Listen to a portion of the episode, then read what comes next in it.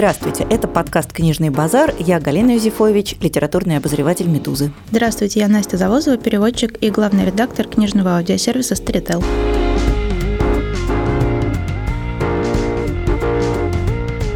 И сегодня у нас великое, я считаю, событие в истории нашего подкаста, потому что мы посвятим сегодняшний выпуск русской книге. Мы подвергли бедную Анастасию адским мучениям, потому что Настя неохотно читает современную Я рус... хочу сразу заметить свое оправдание, что это современная русская книга, потому что не современные русские книги я читаю охотно. И была бы моя воля, мы провели бы целый подкаст, разговаривая о моей любимой Вере Ивановне Коржановской-Рочестер.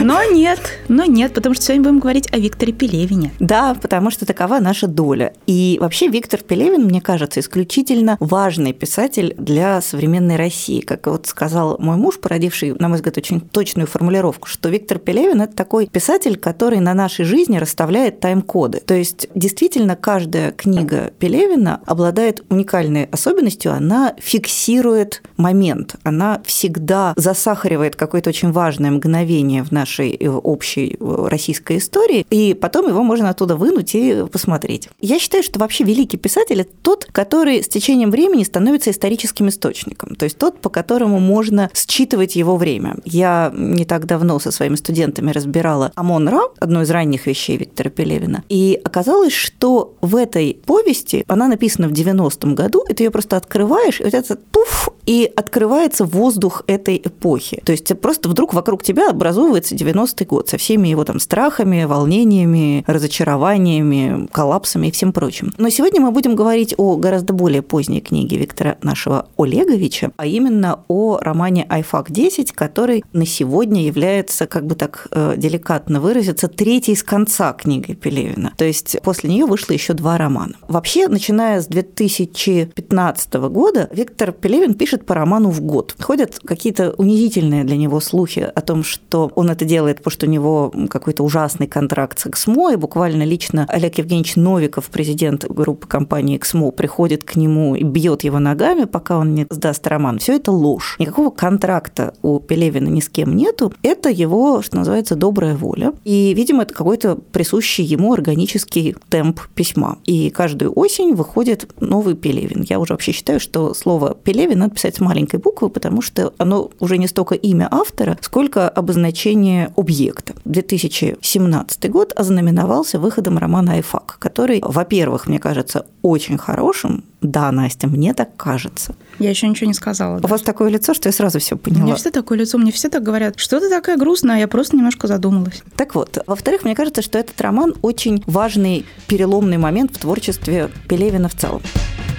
Если говорить о сюжете, то он там есть удивительным образом, он такой вот вполне себе стройный и ладный. Главный герой – это искусственный интеллект по имени Порфирий Петрович, который работает в полиции. Это некоторое отдаленное довольно будущее, в котором большая часть полицейских функций передана искусственному интеллекту. И вот, собственно, искусственный интеллект Порфирий Петрович, он работает в полиции, а попутно он еще занимается писательством, потому что у них так принято. Он сочиняет книги о своих похождениях. Поскольку похождения у него не очень увлекательное, то в среднем одну его книгу прочитывает человек 20, например. Он мечтает о каком-то более увлекательном полицейском задании, чтобы написать роман поинтереснее. Но вместо этого его, в общем, фактически продают в рабство. В их прекрасном мире светлого будущего такое принято. Его продают, сдают в аренду такому куратору, арт-дилеру и специалисту в области современного искусства, женщине по имени Маруха Чо. На самом деле ее зовут Мара Гнедых, что, естественно, звучит не так благозвучно звучной, она взяла себе звучный псевдоним. Вместе с ней Порфирий Петрович занимается некоторыми разведывательными операциями в сфере современного искусства. Он ищет связи между объектами, которые относятся к так называемой эпохе гипса. Эпоха гипса – это в Пелевинском романе, это наша сегодняшняя эпоха, то есть это искусство, созданное сегодня. И эти объекты обладают одним общим свойством. В них есть, как говорит сам Пелевин, не свет, но память о свете. То есть это такая последняя эпоха в истории мирового искусства, когда художники еще помнили о существовании чего-то светлого и прекрасного. Ну и вокруг этого внезапно закручивается довольно сложная детективная интрига, как минимум там с двумя твистами, которые мы не будем пересказывать, это у нас и так все за спойлеры позорят. Все концы с концами сходятся, все узелки развязываются, и мы приходим к некоторой довольно парадоксальной неожиданной развязке. Но на самом деле, помимо детективной почти коллизии, весь роман чудовищно плотно набит разного рода культурологическими, философскими, футурологическими эссе которые вставлены буквально без склеек. Вот мне кажется, что на самом деле, что эти идейные фрагменты, но вообще у Пелевина такое часто бывает, он любит это дело, в как бы в сюжетный роман запихнуть эссе страниц на 20. Вот мне кажется, что вайфаки, они, во-первых, ужасно интересные актуальные, а во-вторых, они какие-то поразительно для художественной литературы глубокие и оригинальные.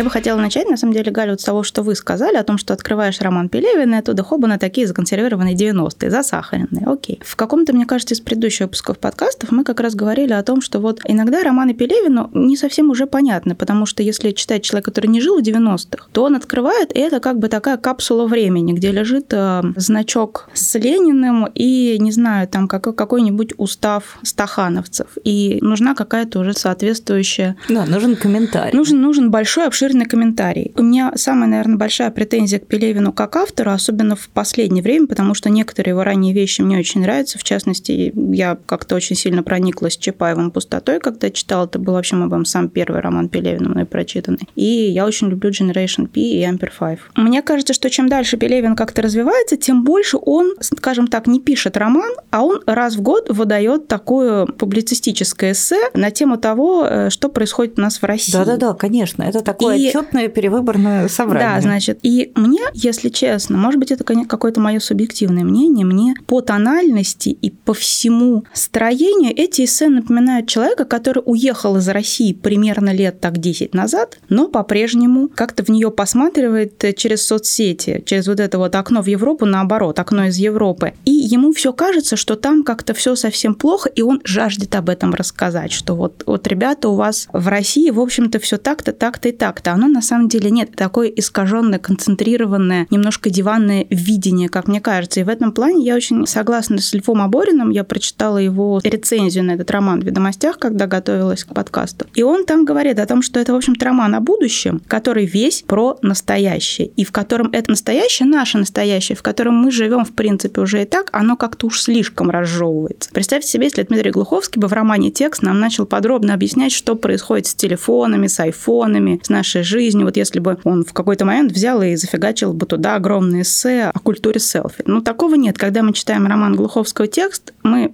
просто как бы сразу понимаем, что роман написан для сейчас, про сейчас и для людей, которые его сейчас читают. А у Пелевина вроде бы роман про будущее, но он очень подробно все расписывает. Вот то, о чем сейчас говорим, все эти diversity, гендерные споры, фемини... Он прям вот, мне кажется, что роман здесь как роман, не важно. А важно, что, значит, раз в год Пелевин забирается на броневичок и говорит, товарищи, сейчас я вам расскажу, как у вас все неправильно. И вот это мне, если честно, вот это какая-то нотка укоризны. Мне она очень не нравится. Ну, вы знаете, честно сказать, мне кажется, что обвинение Пелевина в том, что он пишет про будущее, на самом деле это не будущее, а настоящее, оно не совсем справедливо. Конечно, он берет некоторые актуальные тенденции. Ну, то есть, во-первых, там очень важная роль играет фетишизация, сексуализация гаджета, когда, собственно, вынесенный в заголовок iFAC – это дальний потомок нашего айфона. У него есть двоюродный брат-близнец Андрогин, который, очевидно, произошел от андроида. Но они с течением течением времени превратились в такое универсальное, с одной стороны, хранилище души, а с другой стороны, в сексуальную игрушку. Да, и вот я сразу перебью, чем это отличается от того же романа Глуховского «Текст», который, в общем-то, в гораздо меньших словах показал, насколько мы живем в гаджете, насколько при помощи гаджета человек может, умерев, продолжать спокойно еще несколько дней при определенных настроечках, отложенных публикациях жить. Пелевин как бы вот такой, нет, ребята, а вот если вы что-то еще не поняли в прошлом году и в позапрошлом тоже, если вы не прочитали еще 150 статей о том, что у нас селфи-культура, и что вся культура теперь визуально ориентирована, и что теперь э, у вас будет поза, как у обезьяны, потому что вы смотрите бесконечно в гаджет. Так вот, если вы не поняли, ребят, я вам сейчас еще раз объясню. Ну, не знаю, мне кажется, что он протягивает эту тенденцию в довольно далекую перспективу. Точно так же, как история с гендером. Вообще в этой книге там есть несколько таких магистралей. Одна это, конечно, про технологии, про то, как они замещают реальные отношения, а вторая это, конечно, про расщепление, распад гендера. Вот, например, героиня, главная героиня, Маруха, Тамара относится к гендеру баба с яйцами, потому что у нее поставлены тестостероновые диспенсеры. Вообще в мире Пелевина гендер стал не просто не бинарен, а как-то так пугающе не бинарен. То есть это не 8 типов, которые там биологи выделяют, а бесконечный спектр. И мне кажется, что, конечно, это конструкты. В общем, понятно, что это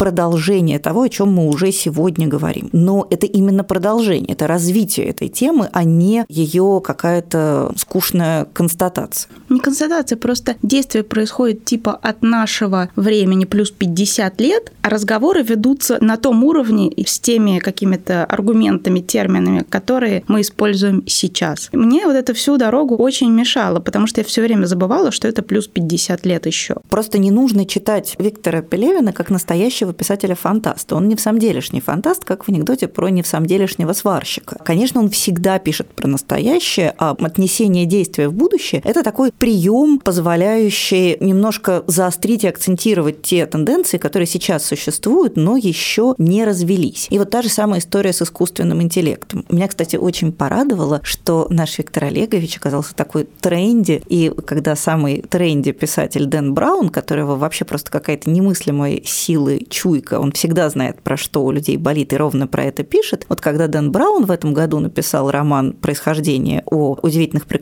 искусственного интеллекта, и Виктор наш Олегович тоже написал совершенно независимо роман вот на эту тему. Можем сразу забиться, что следующий роман Дэна Брауна будет про climate change. Вполне вот стопудово, если уже прям не пишет. Возвращаясь к Пелевину, мне кажется, что он пишет про важные сегодня вещи, протягивая их в будущее и показывая, до какого предела они могут развиться. Понятно, что история про искусственный интеллект сегодня какая-то очень нервная. То есть все немножко боятся, кто-то предвкушает, кто-то ожидает, что искусственный интеллект нас всех сожрет, кто-то, наоборот, от него лениво отмахивается и говорит, ничего не будет. Пелевин конструирует вполне убедительный вариант существования искусственного интеллекта, который, мне кажется, тоже у него выглядит, с одной стороны, логично, не противоречиво, а с другой стороны, вполне интересно и неожиданно. Не, я, конечно, понимаю, что Пелевин, он не жанровый писатель, а на самом деле... Философ он. Как в прекраснейшем фильме «День выборов», он пишет э, все свои романы ради того, на самом деле, чтобы высказаться на актуальном повестку конечно. дня. И, конечно, как говорится в этом фильме, ради одной рифмы все и писалось.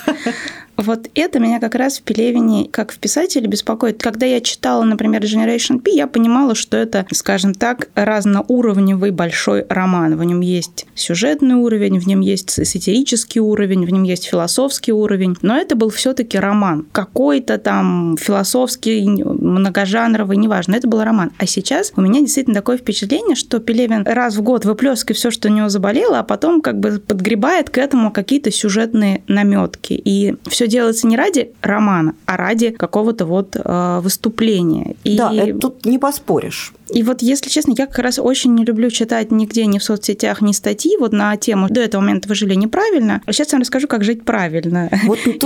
как Тони Робинс, как жить правильно, просто живите правильно. Вот. Я не говорю, что Пелевин как Тони Робинс, но я в целом не люблю жанр высказывания с точки зрения «я знаю как». Мне кажется, что вот это вы натурально вчитали, потому что у Пелевина же та особенность, что он как раз наоборот. Знание «как» предполагает, что у человека есть какой-то образец, на который он ориентируется. Пелевин же такой специальный автор, и в Айфаке он это демонстрирует в полном объеме, который стебется над всем. Над феминизмом, над антифеминизмом, над гендерной бинарностью, над гендерной небинарностью, над страхами перед искусственным интеллектом, над предвкушениями искусственного интеллекта. То есть он как раз тот человек, который где-то там в Поднебесье парит и оттуда наблюдает... Да, я поняла вашу метафору. Я просто представилась такой. У меня есть любимый стикер в Телеграме Инстаграме голубь Геннадий. Я себе представила. Хорошо, Степ, он... Он когда... никого не любит, он не знает, как надо, он просто подносит нам зеркало. Пелевин – это такое большое зеркало, в котором а мы можем я увидеть вот, себя. Понимаете, каждое утро я в метро Отрадное сажусь э, в поезд, и там просто, знаете, королевство кривых зеркал, можно посмотреться в себя. И мне кажется, что вот тебе не подносят зеркало просто так, чтобы ты на себя посмотрел. Тебе ну, подносят зеркало, показать, что посмотри, какой ты нехороший. Если это Степ, то ради чего он? Ради того, чтобы рассказать, что что мы неправильно живем. Мне кажется, что любой человек, который живет за Садовым кольцом, в принципе, и так уже знает, как устроена жизнь, и ему не становится легче или как-то приятнее того, что он прочитает Пелевина, и ему оттуда скажет человек из условного Фейсбука, кстати, дай-ка над тобой поржу. А мне как раз кажется, что Пелевин выполняет страшно важную социальную функцию. У нас есть огромная проблема, у нас никто не занимается рефлексией, осмыслением того, что происходит сегодня, в широком смысле слова. Это я поддержу, потому что кроме Пелевина и Глуховского, по-моему, да. очень мало людей, ну там какие-то два-три, мне кажется, мы можем сейчас подумать специально про каких-то писателей, которые пишут про сейчас. Причем, понятно, вот в редакции Лены Шубиной запустили они целую серию, которая называется «Актуальный роман». Но я бы сказала, что это такая попытка то, что в газете, упихать в романную форму довольно грубо и неуклюжее, по крайней мере, то, что я пока у них прочла. Пелевин, он честно весь этот год сидит и думает. Он думает о том, что происходит с нами, он думает о том, во что это может вылиться, куда это может двинуться. И то, что он выбрал для этого не какую-то мягкую, утешительную форму, а форму жесткую, ироничную и такую, в общем, бичующую, так он просто в этом смысле наследует классической традиции романа памфлета, романа сатирического романа, романа идей. Вообще считаю, что Пелевин единственный в нашей литературе писатель-классицист, потому что он пишет реальный, нормальный роман идей, в котором, в общем, герои, ну, не то чтобы функциональны, не то чтобы они просто для галочки, но они ходят и озвучивают, проговаривают ртом какие-то важные для самого автора идеи. Все, конечно, показательно современная русская литература. Шел 2019 год, и кто у нас главный современный писатель? Это резонер из эпохи классицизма. И просто вот люди, которые пишут, до сих пор прожевывают советскую травму, они просто по сравнению с этим, я не знаю, какие-то ультра-мега современные люди. Если вернуться все-таки к роману Айфак конкретно, то мне кажется, например, что у него, несмотря на всю его вот эту вот суховатое резонерство, на его классицистический формат, у него, на мой взгляд, совершенно потрясающе мощная концовка. Мы не будем ее, наверное, спойлерить, опять же, потому что заругают, но мне кажется, что вот когда внезапно в финале возникает другой тип искусственного интеллекта. Порфирий Петрович оказывается не единственным искусственным интеллектом в этом романе. И когда мы понимаем, что вот этот второй тип искусственного интеллекта создан исключительно для того, чтобы производить боль, он испытывает боль, и эта боль становится материалом для искусства. Мне кажется, что это, во-первых, очень какое-то эмоционально наполненное завершение, во-вторых, очень интересный взгляд на современное искусство, а в-третьих, действительно какой-то такой совершенно неожиданный, яркий, эмоциональный выплеск посреди очень такого суховатого, рассудочного текста. А мне кажется, это призыв человека из Лос-Анджелеса, человеку из Магадана выйти из зоны комфорта. Не знаю, мне кажется, что это очередное повторение того, как все плохо и как все несовершенно, и вот это его высказывание «жить, ой, но да». Оно... Да, это последняя фраза романа, он, собственно... Но она, не, не,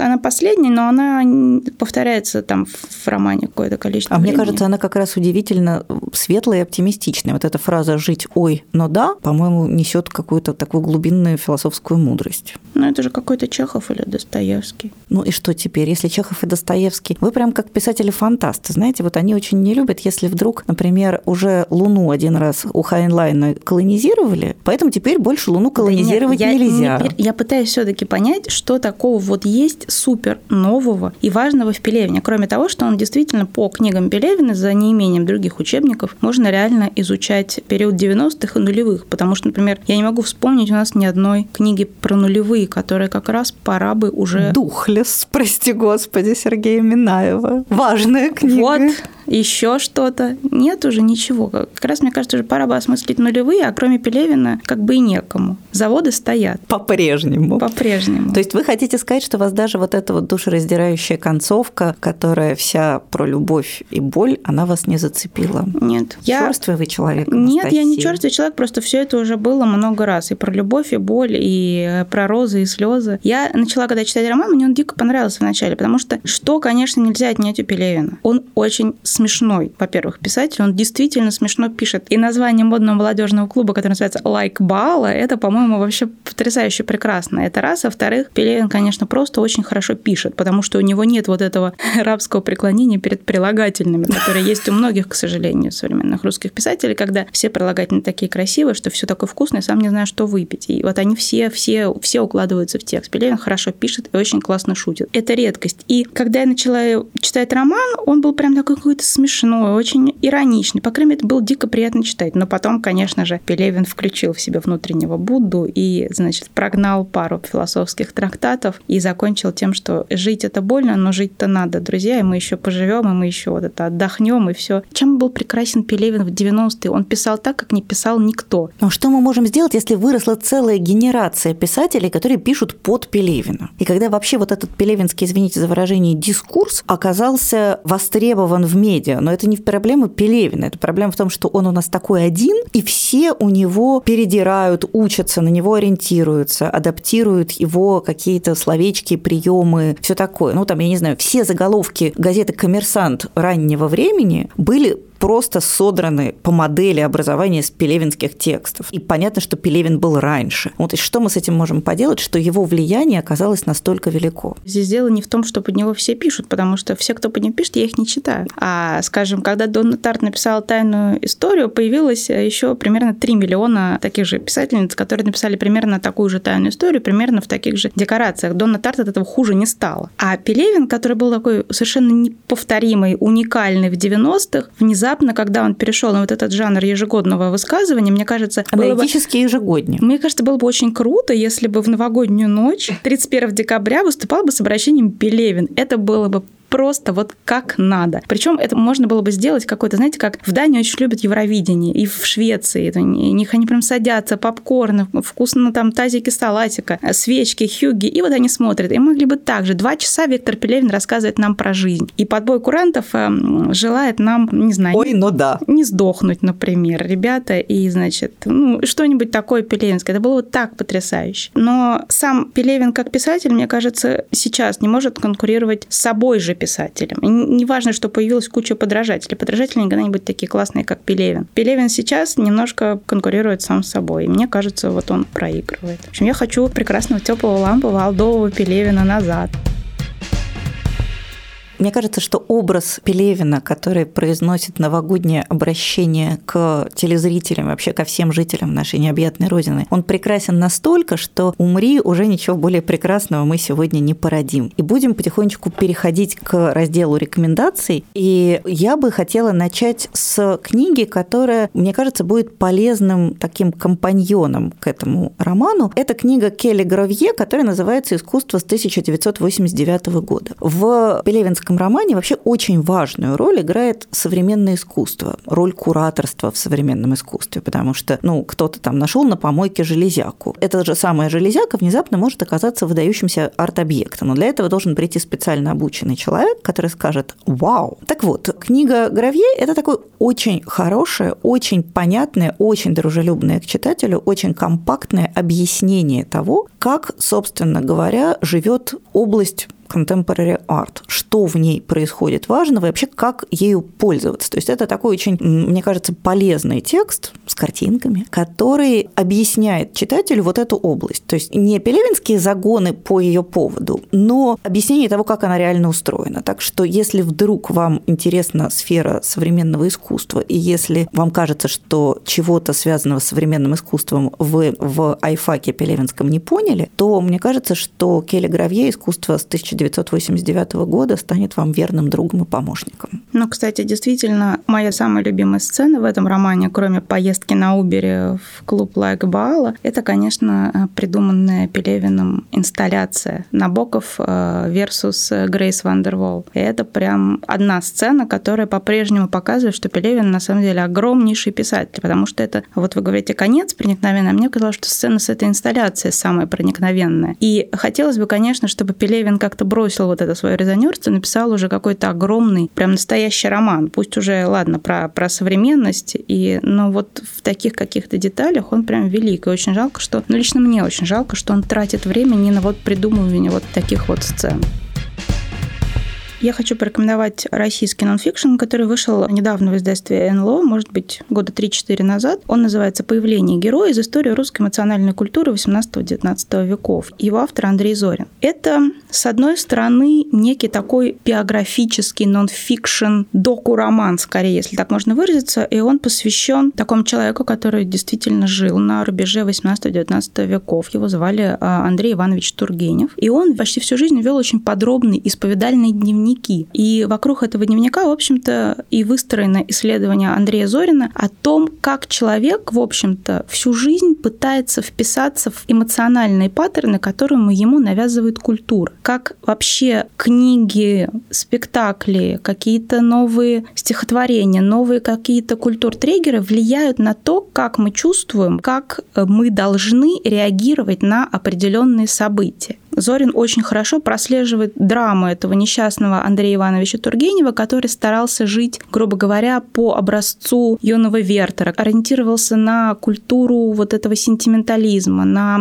придуманный Карамзиным и многими другими философами, писателями того времени некий образ героя, человека как героя, и как должно себя этому герою вести и чувствовать. И при этом вокруг повествования жизни а, Андрея Ивановича Тургенева, описанной в его дневниках, накручено еще очень-очень много интереснейших подробностей о театре того времени, о литературе того времени, о том, какое влияние оказала бедная Лиза на людей того времени. Невероятные совершенно сцены, очень смешные, потрясающие об устройстве российского театра. И все это написано очень неакадемичным языком. То есть книга Андрея Зорина прекрасна тем, что ее можно читать с любым уровнем подготовки. Там есть и обширные комментарии, и сноски, и примечания. То есть все, что тебе непонятно, тебе прямо по ходу и объяснят и растолкуют. Но сам этот э, доку-роман, биографический нон-фикшн, э, э, не знаю, какое-то психологическое исследование эмоциональной культуры, оно очень-очень увлекательное. И поскольку у Пелевина речь в романе идет тоже о том, как мы в некотором роде реагируем на разные эмоции, как культура, грубо говоря, искусственных эмоций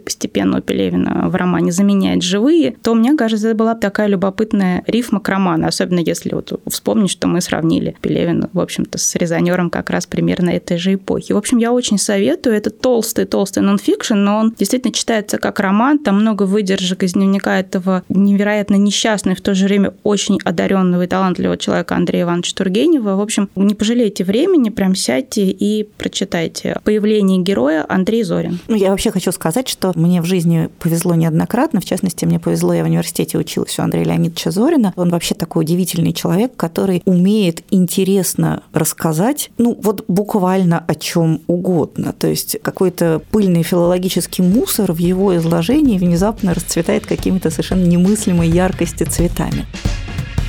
Я хочу порекомендовать роман американского писателя Теодора Рошака, который называется «Киномания». Вообще, Теодор Рошак такой известный культуролог. Он, в частности, главное его, по-моему, культурологическое достижение состоит в том, что он придумал слово «контркультура». И он такой очень важный для американской культурологической мысли человек, который написал в своей жизни ровно один роман. И этот роман, его обычно сравнивают, скажем так, с маятником Фуко Умберто Эко. Но понятно, Понятно, что черта лысого в ступе сравнивают с маятником Фуко Умберто Эко. Но вот это тот случай, когда такое сравнение в целом имеет право на существование. Сюжет романа состоит в том, что некий юный неоперившийся киновед исследует творчество странного режиссера немецкого экспрессионизма, который снимал какие-то низкобюджетные ужастики, которые, в общем, по всем показателям полная фигня, но при этом в этих ужастиках есть какой-то внутренной ужасный ужас, который очень трудно объяснить словами. Ну, то есть какое-то движение теней, какие-то странные внезапные ракурсы, которые действительно что-то такое с зрителем делают. И он погружается в исследование его творчества, параллельно живет какую-то свою киноведческую жизнь, и понемногу становится понятно, что за творчеством этого режиссера стоит там большое, сложное, разветвленное конспирологическое общество, которое имеет некоторые далеко идущие виды на будущность человечества, скажем так. Мне кажется, что в этом романе есть очень такая пелевинская вещь. Во-первых, это, опять же, попытка романа про важное. Это роман старый, просто он на русском появился сравнительно недавно. То есть это попытка романа, осмысляющего какие-то важные феномены из области культуры. А во-вторых, мне кажется, в нем так же, как и у Пелевина, есть описание темной и волнующей взаимосвязи между искусством и его создателем, между, простите, опять же, той самой болью, из которой рождается великое искусство, и самим этим порождаемым болью объектом. То есть мне кажется, что это, во-первых, очень хороший, увлекательный, умный, разнообразный, приятно толстый роман, а во-вторых, это какая-то хорошая внутренняя рифма к Айфаку Пелевина. Так что если вы еще не читали, то прочитайте. Теодор Рошек «Киномания». Поскольку в романе Пелевина им довольно, я бы сказала, агрессивно и часто затрагивается тема вообще гендера, я бы хотела порекомендовать книгу, которая выходила в канангейтовской серии «Мифы». Если помните, у издательства Канангейт английского был такой проект. Они просили известных писателей из самых разных стран написать им современную вариацию, трактовку, историю, связанную с каким-нибудь мифом. И, например, роман Виктора Пелевина «Шлем Минотавра», он был написан ровно для этой же серии. Кстати, Худший, по-моему, из всех романов Виктора Пелевина. Ну, кстати, я его люблю довольно. Простите. Мне кажется, что даже шлем Минотавра все равно лучше, чем Айфак. И в этой же серии выходил очень интересный, даже не роман, а, скажем так, сборник повестей, объединенных какими-то общими сюжетными мотивами и повторяющимися какими-то фольклорными элементами. Этот сборник написала хорватско-болгарская писательница Дубравка Угрешич, и э, называется он э, «Снесла баба Яга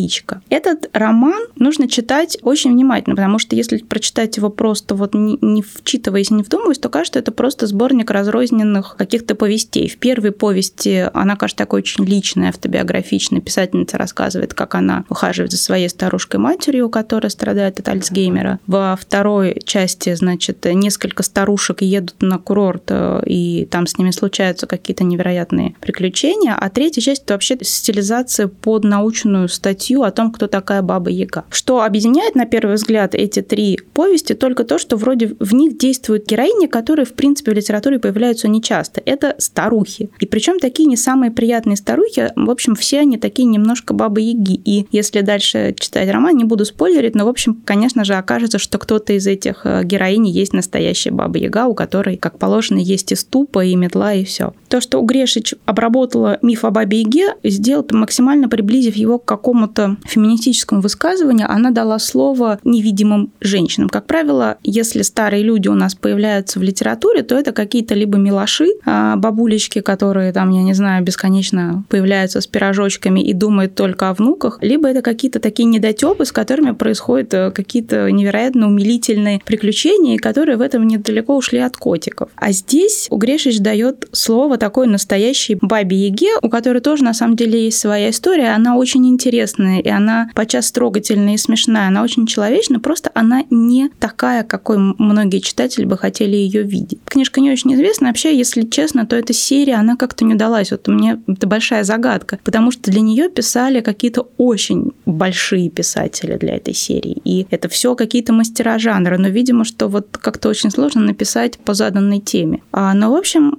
мне кажется, что вот этот э, трехстворчатый роман Дубравки Угрешич, он все-таки очень нежный, очень хороший и совершенно прекрасный, поэтому дайте ему шанс. А, называется «Снесла баба Яга яичко», а автор Дубравка Угрешич. Я хочу добавить, что вообще Дубравка Угрешич совершенно замечательный писатель. Я у нее читала роман, который называется «Форсирование романа реки», и это удивительное сочетание такого чудесного филологического юмора с очень живым, интересным, увлекательным детективом детективным сюжетом.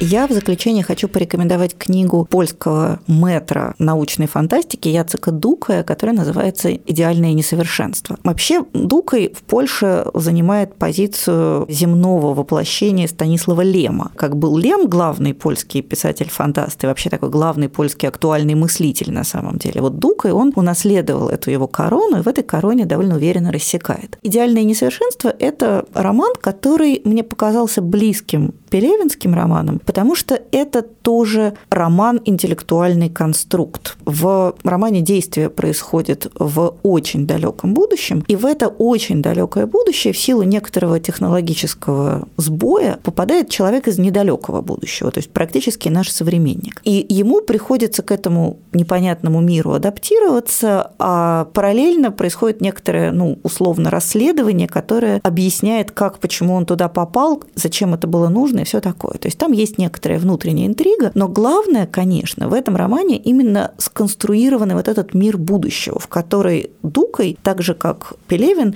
протягивает какие-то сегодняшние тенденции. Только он это делает гораздо большей дерзостью, ну так у него и будущее более отдаленное. То есть это мир, в котором можно заархивировать свою личность, и заархивированная личность оказывается такой твоей субличностью, то есть она обретает какую-то собственную полужизнь. Это мир, в котором гендер не просто развалился, он просто перестал существовать, потому что перестал быть доступен для какого-либо описания. Для этого романа Дукой придумал специальный новый язык, который его переводчик Сергей Легеза, на мой взгляд, очень интересно передал на русском. Там вообще новые окончания, которые связаны с тем, что вот этих новых типов личностей, у новых типов гендера, у них какая-то своя идентичность, соответственно, им приходится как-то выкручиваться. То есть роман, который поначалу ты его читаешь, он кажется ошеломительно трудным, потому что этот новый язык с новой грамматикой, с новым синтаксисом немножко сложно освоить. Однако потом как-то сила дукайской мысли, она тебя в это все настолько втягивает, что я под конец уже замечала, скажем, я нашла две ошибки, когда в этих самых новых э, окончаниях глагольных, э, видимо, то ли переводчик, то ли редактор прозевал. И там вот неправильно, не так должно быть на этом новом языке. Это роман абсолютно такой рассудочно-интеллектуальный, в нем практически нету какого-то тепла жизни эмоций, поэтому я не могу даже сказать, что я его очень сильно полюбила. Но это очень интересный интеллектуальный конструкт, очень сложный, и, как мне кажется, вот этой своей одновременно укорененностью в настоящем и таким раскручиванием этого настоящего до предела, то есть такое настоящее на максималках. Дукой действительно похож на Пелевина и, мне кажется, очень интересен в целом. Так что, если вы еще не читали, то обратите внимание, польский фантаст Яцек Дука, и роман называется «Идеальное несовершенство».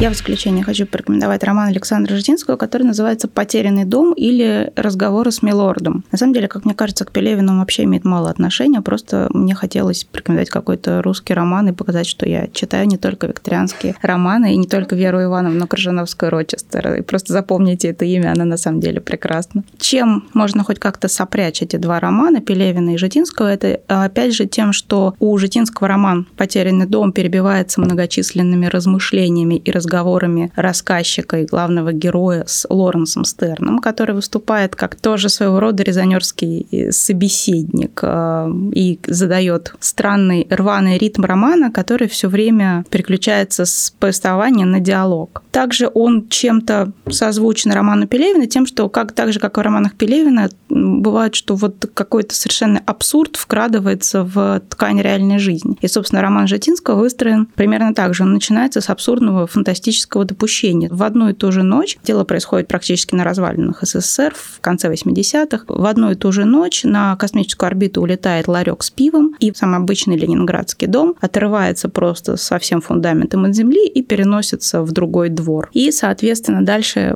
от этого расходятся самые невероятные завихрения сюжета от жизни всех людей, которые жили в этом доме, о каких-то странных и очень абсурдных приключениях, которые случаются с главным героем. Я в целом как-то очень нежно отношусь отношусь к Александру Жидинскому, потому что мне кажется, что на меня во многом повлияла прочитанная мной в детстве книжка «Хранитель планеты», где я просто обнаружила свое тотемное животное. Там был а, один из героев инопланетянин в виде пингвина. А этот инопланетянин был инопланетным передатчиком. Его доверили мальчику, главному герою, и передатчик должен был все время работать передавать информацию на другую планету. А информацию он воспринимал исключительно в виде букв. И он должен был все время читать. Поэтому, значит, мальчик ему поставил на пипитер словарь и просто подносил ему слова словаре, потому что этот пингвин должен был все время читать. И когда им не хватало букв, пингвин ложился на бочок, начинал хлопать крылышками и помирать. И вот я себя примерно так же чувствую, если, например, я забыла книжку. Поэтому я считаю, что Александр Житинский как-то заслуживает вообще в целом внимания читательского. Он очень милый писатель. Я бы сказала, в нем нет какой-то злости, которая свой, свойственна очень многим позднесоветским писателям. Например, Виктору Пелевину. Нет, а, Пелевин скорее, у него злость такая сатирическая, а есть просто вот какая-то озлобленность. А у Житинского все книги довольно милые, и сам какой-то вот внутренний писательский голос очень милый, поэтому я просто рекомендую обратить внимание на его книги и почитать, э, ну, либо «Потерянный дом», либо «Хранитель планеты», либо у него еще очень много есть всякого интересного. В общем, книжка называется «Потерянный дом» или «Разговоры с Милордом», автор Александр Житинский.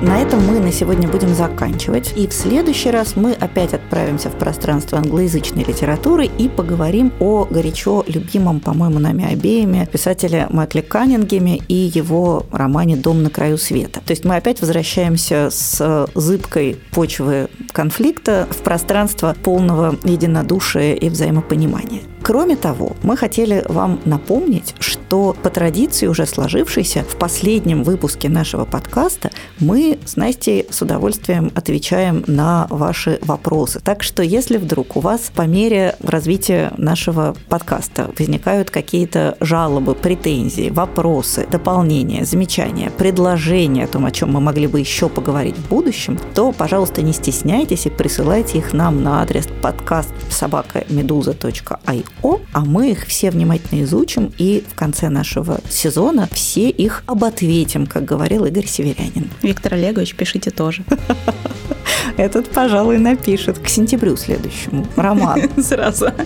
Чтобы не мелочиться, два раза не вставать. На этом мы с вами прощаемся. Я Галя Юзефович. До свидания. Я Настя Завозова. Пока.